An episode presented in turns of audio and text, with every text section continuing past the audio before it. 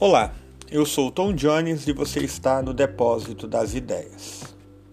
Bom, hoje eu gostaria de conversar um pouco sobre, ou desenvolver um pouco mais sobre o assunto que tem me, me tirado o sono, vamos falar assim, que são as nossas bolhas digitais e conversar um pouco sobre as molduras dentro das quais nos movemos. E sobre o que, que eu quero dizer sobre isso, né?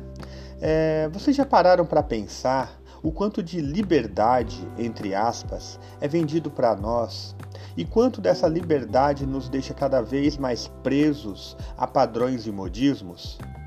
Nós vivemos dentro de verdadeiras molduras digitais, não é mesmo? A ilusão de liberdade e privacidade na movimentação pela internet fica ainda mais próxima do dia a dia quando a gente está dentro das redes sociais. Cada um de nós recebe a cada instante publicidade relativa a nossos hábitos de consumo, seja advinda de sites que visitamos ou pesquisas que fizemos dia ou meses atrás. Já notaram isso? É, entra no Mercado Livre, pesquisa lá um brinquedo para o seu filho, fecha o Mercado Livre e abre o Facebook. Você vai ver as mesmas ofertas lá, é, lá no Facebook aparecendo como, como propaganda. Então isso é um pouco invasivo, né? Mas está dentro dessas molduras digitais que eu quero dizer. Ou seja, cada vez mais é, eu tenho notado que nossa movimentação pela internet se torna um verdadeiro cadastro de consumo, banco de dados de necessidades mercadológicas, e cada vez mais nossa vida digital é rastreada e armazenada.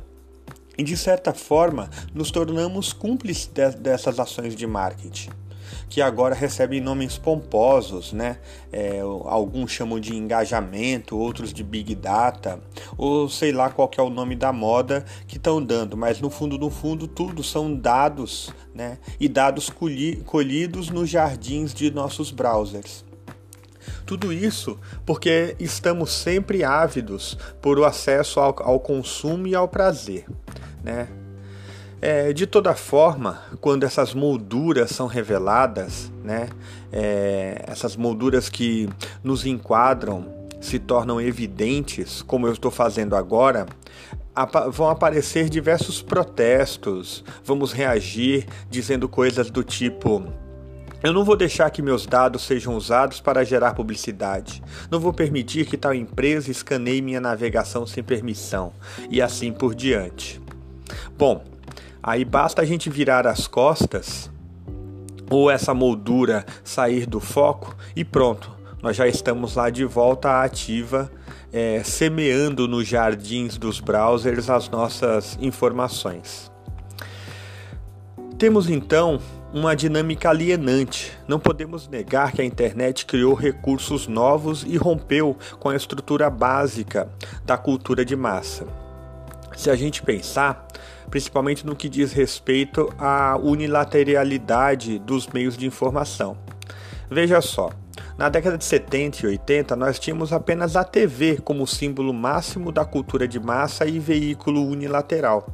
Já nos anos 90, ou dos anos 90 em diante, a internet passou a produzir uma relativa perturbação desse processo unilateral e quebrou o paradigma de telespectador. Aí surgiram as mídias de massa e deixaram é, que deixaram de ser unilaterais. Hoje, além de poder da gente poder opinar ao vivo e a cores sobre o nosso programa preferido, sobre o programa que estamos assistindo, gritamos nas redes sociais os erros ou acertos de determinado programa. Ainda podemos produzir o nosso próprio conteúdo, como é feito por milhares de YouTubers, sejam eles profissionais ou não né? E para o bem ou para o mal, todos passamos a lidar de forma bem menos passiva com o processo de ver televisão.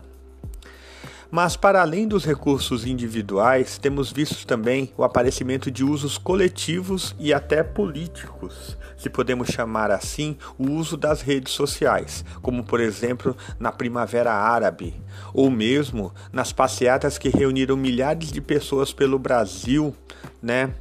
É, nos, anos, nos anos de 2015 no próprio impeachment da, da presidente Dilma e assim por diante. Então, contra os argumentos de controle exercido na rede, com eventual censura de conteúdos, contrapõe-se a dinâmica dos próprios usuários, sempre dispostos a criar novos caminhos de expressão não, tu, não tutelada. Se pensarmos a respeito disso, nessa, nessa perspectiva, de fato estaríamos vivendo uma época única, na, na qual nunca tantas pessoas tiveram acesso a tantas coisas. E tantas coisas eu quero dizer consumo, informação, possibilidade de manifestação. Tudo isso parece ser muito positivo. E essa perspectiva interessante e criativa seria capaz de produzir novas formas de cidadania. Iríamos todos na contramão da massificação de um Big Brother, por exemplo. Mas não é isso que está acontecendo. Se olharmos para os princípios que regem a nossa vida digital nas redes sociais, veremos que toda a política dessas redes está voltada para estimular ao máximo os mecanismos de curtir e compartilhar. E apenas isso. A cada momento, novos avanços são feitos para dificultar a reserva e a privacidade de dados. Novamente, estamos caindo em molduras, estamos sendo emoldurados por um quadro é, de, daquilo que é legal, daquilo que é bom compartilhar na nossa vida íntima, até nossas decepções. Sem falar que temos cada vez mais salvo os nossos dados em uma nuvem virtual, e isso nos torna personalidades virtuais dentro de um ranking cibernético na medida que nossos posts são reforçados pelo ambiente e nos situam mais alto ou mais baixo numa bolsa de valores simbólica, através da qual quem tem mais curtidas, likes, dislikes passa a ser mais importante que a própria convivência com as pessoas de carne e osso que estão à nossa volta. E aí começam a surgir a ânsia seguida pela, pelo quase desespero em conferir quantas pessoas viram, curtiram, compartilharam os nossos posts. Ao invés de construirmos uma autonomia relativa, estamos nos mantendo em uma modalidade de interdependência, pulverizada em uma nuvem com interesses cada vez mais privados.